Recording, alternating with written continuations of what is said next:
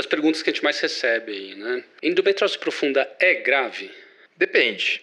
Em algumas situações, sim. Em outras, não.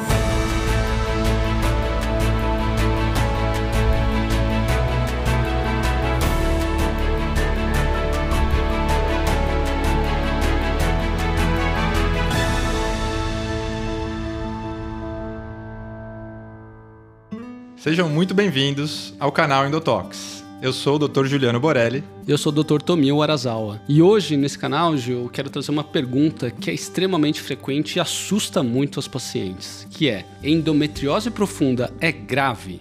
O que, que você me diz, Gil? Boa, Tomi. Realmente, essa é uma pergunta que vira e mexe estamos recebendo nas mídias sociais, nas consultas, quando as pacientes recebem o diagnóstico, e muitas vezes isso já vem escrito no laudo do exame, é muito comum, porque é um dos tipos né, de endometriose. Então, uh, o fato de ter essa denominação profunda assusta muitas pacientes. E é muito importante a gente trazer uh, um pouquinho do conceito da endometriose profunda, esclarecer que até esse termo foi mais recentemente atualizado, e a gente pode aproveitar hoje para isso e trazer situações em que, sim, a endometriose profunda pode ser associada a situações graves.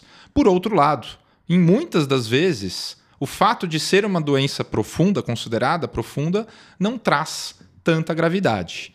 Então, acho que eu vou começar trazendo justamente o conceito mais atual do que é endometriose profunda, que também mexe muito com a cabeça das pessoas. Perfeito. E a doença profunda nada mais é do que lesão de endometriose que afeta a camada mais interna da superfície dos órgãos, que é o peritônio. É uma membrana que recobre a maior parte dos órgãos dentro da cavidade abdominal.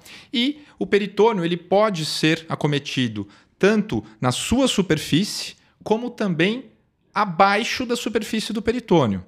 Essas lesões que normalmente formam nódulos, são denominadas de endometriose profunda e estão, na imensa maioria das vezes, associadas a fibrose, aderências e inflamação. Esse é o conceito da doença profunda. E ela pode invadir diferentes órgãos da cavidade abdominal. Perfeito. E, e até pouco tempo atrás, né, o conceito era, um de, é, era de que a endometriose profunda é, eram lesões acima de 5 milímetros de espessura. Né?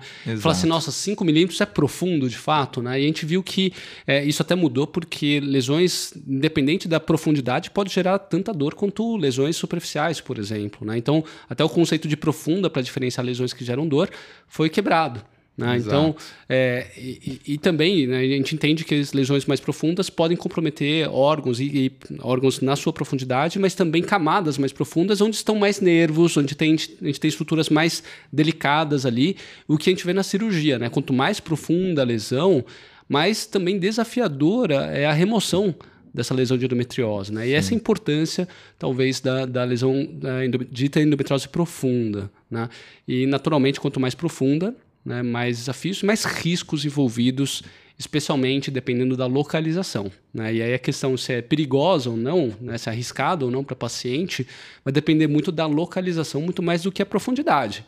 Né, Gil? A gente vê que lesões profundas, às vezes atrás do colo do útero, nem sempre oferecem riscos a, adicionais para a paciente, né? Ao passo que ela estiver lá perto do ureter, do, do, de nervos específicos da pelve, né? Ela pode gerar mais riscos na cirurgia propriamente dita, né?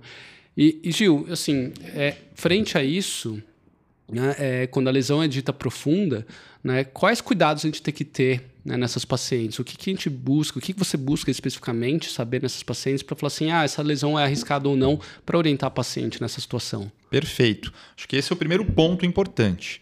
Diante do diagnóstico, entendermos isso antes mesmo do tratamento cirúrgico ou do planejamento de qual tratamento seguirmos, é entender essa questão anatômica. Você disse muito bem, o principal fator que vai determinar maior ou menor gravidade é justamente a localização. Isso não só na cirurgia, porque algumas localizações, como você disse, vai trazer maior quantidade de é, preocupações e riscos envolvidos no ato cirúrgico, pelas estruturas envolvidas, mas também pela anatomia, pelo acometimento de determinadas estruturas. Antes mesmo da cirurgia, podemos já sim ter algum grau de gravidade. Por exemplo, quando a doença envolve o ureter, e nem sempre ela comete é, de maneira completa este órgão, esta estrutura, mas se temos já a, o envolvimento do ureter, ele pode ser obstruído antes mesmo de um tratamento cirúrgico. E isso gera gravidade porque pode comprometer um órgão importante, vital, como o rim. Então, isso podemos já buscar nos exames de diagnóstico, nos exames de imagem. Diante da lesão profunda, o primeiro passo importante é entendermos o mapeamento dessas lesões no diagnóstico. Claro que é, entender os principais sintomas, entender o exame físico vai fazer parte desse contexto, mas a imagem ela nos ajuda muito justamente para essas questões. Outra situação muito frequente que os pacientes costumam associar com maior gravidade e que nem sempre é grave é, por exemplo, acometimento intestinal. Perfeito. Né? Tem situações em que é, ter endometriose profunda no intestino pode significar algum risco e, na maior parte das vezes, dependendo do local do intestino, nem tanto, não é mesmo? Exatamente. Né? E, e frente a isso, tem esses locais realmente são mais críticos, né? que a gente, na consulta, na avaliação, com o resultado do exame da paciente, a gente sempre busca saber se tem comprometimento. Né? Acho que a gente pode citar um, alguns deles. Né? O intestino não costuma ser um deles. Exato. Né? O intestino grosso, especificamente, o reto sigmoide, que é o final do intestino, onde mais frequentemente a gente encontra endometriose intestinal profunda. Né? E profunda a gente entende no intestino que compromete as camadas musculares, né? que são camadas mais profundas do intestino. Mas o ureter é um deles, né? quando está na profundidade e comprime. O ureter, gente, é um canal que leva urina dos rins para a bexiga. E se tem comprometimento, um estrangulamento desse canalzinho, pode ter dilatação do rim, levando uma perda da função renal. Né? Inclusive, eu estou com uma paciente para operar mês que vem que perdeu um rim já, rim esquerdo. Por uma situação dessa. Por uma situação dessa. Né? Tava perdendo o segundo rim, o direito, né? e o, o médico urologista teve que passar um catéter lá para tirar um pouco da, da, da, da pressão desse rim para aí sim a gente poder operar ela com segurança. Então, realmente, assim, nessa situação de endometriose profunda, é uma situação grave, né? Porque a paciente estava com risco de perder os dois rins, entrar num, num, quadro de hemodiálise e entrar numa fila de transplante renal. Olha só, então a gente tem que ter alguns cuidados, sim. Nessas situações são situações graves. Né? Então, extrema, né? né? Extre extrema gravidade. Pegar os dois né? lados do ureter, é. mas Exatamente. Muito grave. Que são extremamente raros, né? Então, Ainda gente, as situações são raras, né? Então, não é uma, uma coisa para se preocupar tanto assim, mas é a importância de exames adequados, né? o diagnóstico precoce e o acompanhamento especializado também. Né? Então, o ureter é um deles. É, diria que comprometimento de nervos, né, inervação também é importante, porque Sim. isso pode levar a disfunções, sequelas. Né, sequelas de funcionamento da bexiga, do intestino, da musculatura, ou eventualmente gerador crônica, né, de causa o que a gente chama neuropática, quando o nervo fica comprometido e doente. Né? E tem outras situações aí, né, que eu envolveria também uh, outras lesões do intestino, é, né, que são os locais específicos, né? específicos, né? que se você quiser complementar aqui, é, como você disse, o reto e o reto sigmoide, né, o final do intestino grosso, são as localizações mais frequentes de doença intestinal, mas que não são consideradas de gravidade na imensa maioria das vezes. Uhum. Por outro lado, quando o apêndice secal, que é o finalzinho ali pendurado no início do intestino grosso, numa outra porção chamada seco. Então existe o seco e o apêndice secal. Ali sim temos uma situação de maior gravidade, caso essa doença não seja tratada cirurgicamente. Uhum. Então, aí já trazendo uma situação onde a cirurgia é de fato sempre recomendada quando diagnosticamos endometriose no apêndice e no seco, que é o início do intestino grosso. Por uhum. quê? Porque no apêndice, quando a imagem suspeita de endometriose numa paciente que tem outras já lesões de endometriose, então é muito possível que essa uh, imagem do apêndice seja também endometriose, mas em até 8, 10% dos casos, além de endometriose, pode existir ali um tumor no apêndice, onde as, as imagens são muito semelhantes. Então, precisamos sim realizar a cirurgia da retirada do apêndice nessas situações para garantir que essa paciente não esteja com um tumor que não vai ser tratado adequadamente. É, não traz maiores gravidades se a paciente caminhar para a cirurgia. De novo, a importância do diagnóstico e da imagem. Perfeito. Quando a lesão está no início do intestino grosso, no seco, ou no final do intestino delgado, que forma uma transição, ali existe também um risco maior de obstrução. Porque o intestino delgado, muito fino, tem um calibre menor, a parede é mais fina e lesões profundas nessa região trazem um risco aumentado para uh, obstrução ou suboclusão, e isso pode gerar uma situação de urgência, emergência e maior gravidade. Então, são situações específicas do acometimento intestinal. Uh, felizmente, não são as mais uh, comuns. As mais comuns estão lá no reto, no reto sigmoide.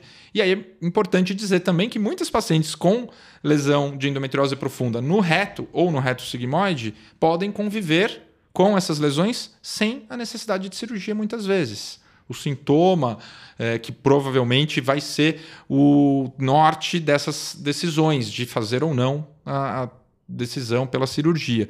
Então, a gravidade nem sempre está relacionada ao sintoma.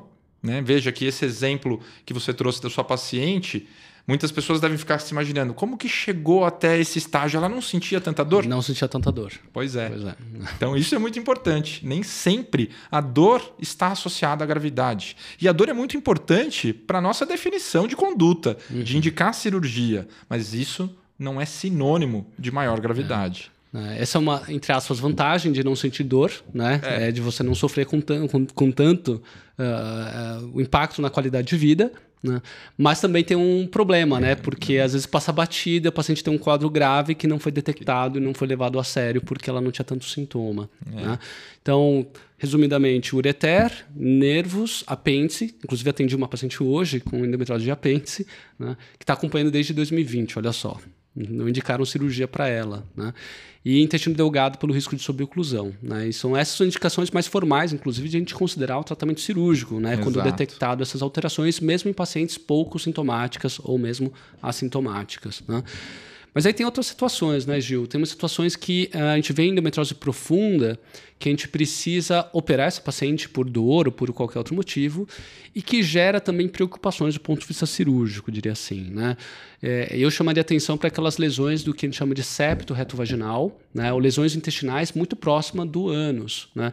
E aí essas lesões profundas podem oferecer sim um risco de gravidade, diria assim, né? mas mais do ponto de vista cirúrgico do que do ponto de vista de risco à saúde se não operado. Né? Exatamente. Então, é nesse sentido, essas lesões de septo retovaginal, né, que é uma camada entre o o reto e a vagina, então por isso que a gente chama de septo reto-vaginal, tá? Entre, entre o reto e a vagina.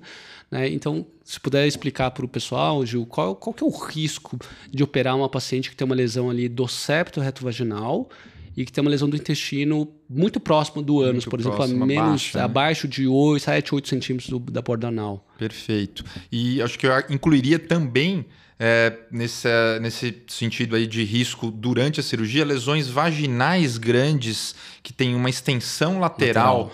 É, acima aí de 4, 5 centímetros, que às vezes nos deparamos, porque são lesões que estão infiltrando justamente essas regiões mais profundas do assoalho pélvico, onde tem inervações mais importantes Perfeito. e que aí a cirurgia pode também comprometer e deixar sequelas. Então, uhum. acho que vale a pena incluir nisso. Em relação às lesões intestinais mais baixas ou do próprio septo reto-vaginal, o grande problema é justamente naquelas pacientes onde a lesão é grande e a técnica utilizada para remoção da lesão vai é, necessitar a remoção de um segmento do intestino, eu acho que vale também a gente dizer que existem algumas maneiras de removermos lesões de endometriose do intestino. É muito comum, né? Quando fala intestino, os pacientes falam, ah, já vou ter que usar bolsinha, bolsinha de uhum. colostomia. É, o médico já avisou que se for para cirurgia é certeza que eu vou precisar. E esse é um medo, é uma preocupação das pacientes. É, e isso nem sempre é uma verdade. Na verdade, nas pacientes operadas de endometriose, isso é uma imensa minoria. Mas é justamente nessas pacientes onde as lesões são muito baixas que esse risco pode ser maior. Quando precisamos tirar um segmento, a cirurgia compromete, quando não a própria lesão compromete, a vascularização dessa região do intestino, que já é uma vascularização é, menos intensa do que outras partes do intestino.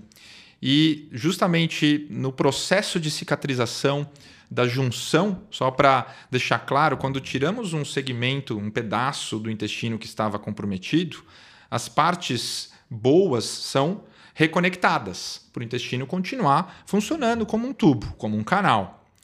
E é muito importante a cicatrização justamente dessa circunferência, lembrando que é um órgão circunferencial. E o mais importante para que isso aconteça da melhor forma é que tenha bastante circulação ali. Os vasos sanguíneos precisam nutrir essa região.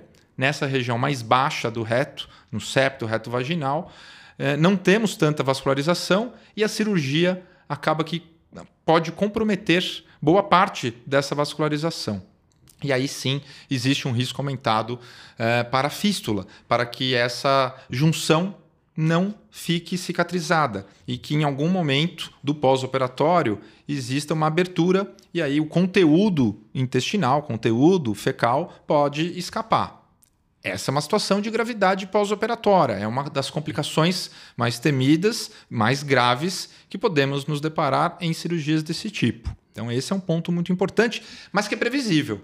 Né? Uhum. A informação da imagem hoje que temos com ultrassom ou mesmo com a ressonância muito bem feita já nos traz a que distância essa lesão se encontra. É algo que podemos discutir com as pacientes antes da cirurgia, prever e tomar medidas para tentar evitar ao máximo essa situação de maior gravidade. Então, isso é previsível. E, de novo, graças a Deus, é a minoria das lesões que está nessa região Exato. do septo reto vaginal, felizmente. E mesmo quando a gente se depara, né, hoje em dia com as técnicas cirúrgicas mais avançadas, né, especialmente nessa região específica do septo, septo reto vaginal, que é mais baixo, de mais difícil acesso, a gente tem visto como a cirurgia robótica tem beneficiado uma cirurgia muito mais eficiente, né, de muito mais fácil execução, que não é uma região é, tão fácil, de tão fácil acesso assim, e, consequentemente, tendo melhores resultados, com menos risco de complicações também. Né?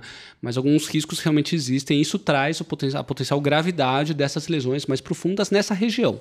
Mas, só reforçando o que o Juliano falou, são extremamente raras essas situações. Então, se você se deparou com uma lesão profunda né, no seu laudo de exame, calma. Né? Calma, porque profundo não significa necessariamente grave. A gente está falando das situações mais severas e são pontos de atenção, porque se você observar isso junto com o seu médico, isso demanda sim uma avaliação muito minuciosa para garantir um melhor tratamento e maior segurança para você também, tá bom? E aí eu queria pontuar só pincelar um, uma outra fa faceta aí do, da endometriose profunda, que é o que o pessoal chama de endometriose ultra profunda, né? Ultra deep endometriosis. Né? Então, é, é, e aí, gente, gente está falando de casos mais raros ainda, tá? Exato. Muito mais raros ainda, né? Então, são aquelas situações, né, gente, que a gente vê endometriose não só na profundidade, progressivamente, ali próximo da superfície, mas realmente pegando, às vezes, vasos sanguíneos muito profundos, nervos muito profundos, e felizmente eu tenho pouquíssimas pacientes que eu me deparei com quadros assim, né? Mas que podem realmente gerar até casos mais severos, tá? Exato. E tem um caso, às vezes, eu tenho um caso que a paciente falou assim, oh, não é melhor não operar né? porque o risco da cirurgia é muito maior do que o risco da lesão ali Estar quieta. Ali, né? Né? Mas são casos mais casos realmente bem mais é, infrequentes e por isso que provavelmente não é o seu caso que você está vendo aí, né? se você se deparar com um quadro de endometriose. Né? E, e, e Gil, a gente sabe que a endometriose profunda, além das questões é, vasculares, de inervação, causa alterações mecânicas. Isso a gente vê, né? A gente vê quando a gente está operando a paciente que nada se move direito ali. Né? E acredito eu, e a gente já debateu muito isso, que isso também seja uma causa de dor. Né? Você quer comentar um pouquinho sobre esse fator mecânico da endometriose profunda? Sem dúvida, acho que isso é um ponto muito importante. É, reforçar então que a denominação profunda não necessariamente vai estar associada a um quadro de gravidade. Por outro lado, essa situação está quase que sempre presente. A doença, como eu disse lá no início, profunda e hoje é, faz parte da sua terminologia, está associada a um processo inflamatório, a nódulos e a aderências dos tecidos ao redor e isso acaba diminuindo a mobilidade dos tecidos, dos órgãos da região pélvica, da musculatura que está por trás desses órgãos. A região pélvica, que é a região mais acometida pelas lesões profundas, seja na frente do útero, entre o útero e a bexiga, seja na parte de trás do útero, o local mais frequente, que às vezes nem infiltrou a parede do intestino, mas está profunda na região posterior do útero. Essa região toda está cercada e está e tem como base músculos que formam o assoalho pélvico. Essa musculatura ela é mais profunda em relação a plano, né? Se a gente pegar as camadas dos tecidos, elas nem sempre estão atingidas diretamente, mas sim, pela proximidade, elas podem ser afetadas e levarem algumas sequelas. E a dor é a principal sequela. Hoje, não temos isso muito estimado, mas eu diria que cerca de 75, 80% das pacientes que têm endometriose profunda nessa região pélvica sofrem de dor miofacial. E é muito por isso, porque a perda da mobilidade vai gerar também reações desses músculos que vão ficar é, contraídos, vão criar espasmos e isso leva à dor.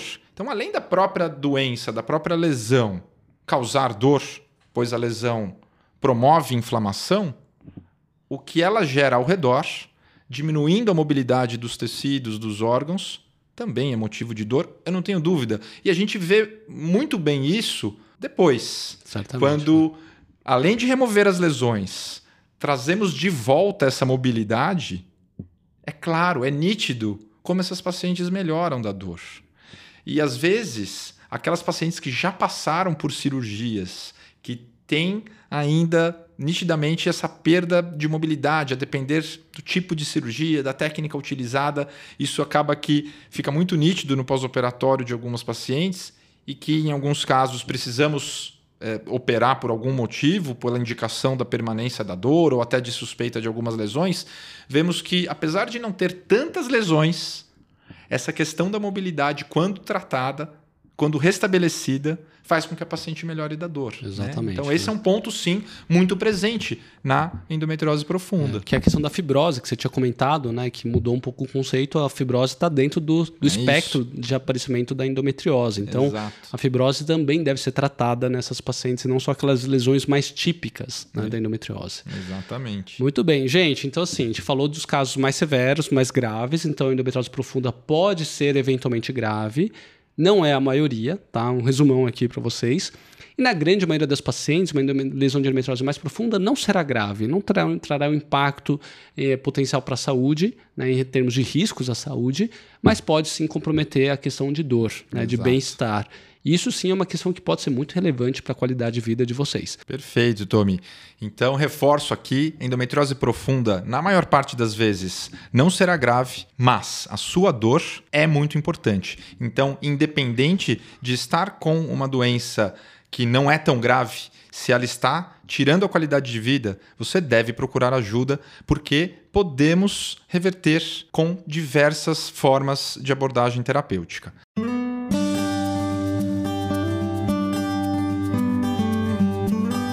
Então, se você tiver mais dúvidas sobre isso, gente, anota aqui nos comentários, escreve aqui nos comentários, pergunte pra gente, porque isso vai trazer mais dúvidas pra gente responder aqui para vocês. Suas perguntas poderão servir de base para próximos episódios aqui do canal Endotox. Não se esqueça de se inscrever no canal, compartilhar com os conhecidos aí, para as pessoas que vocês acreditam que vão se beneficiar com essas informações.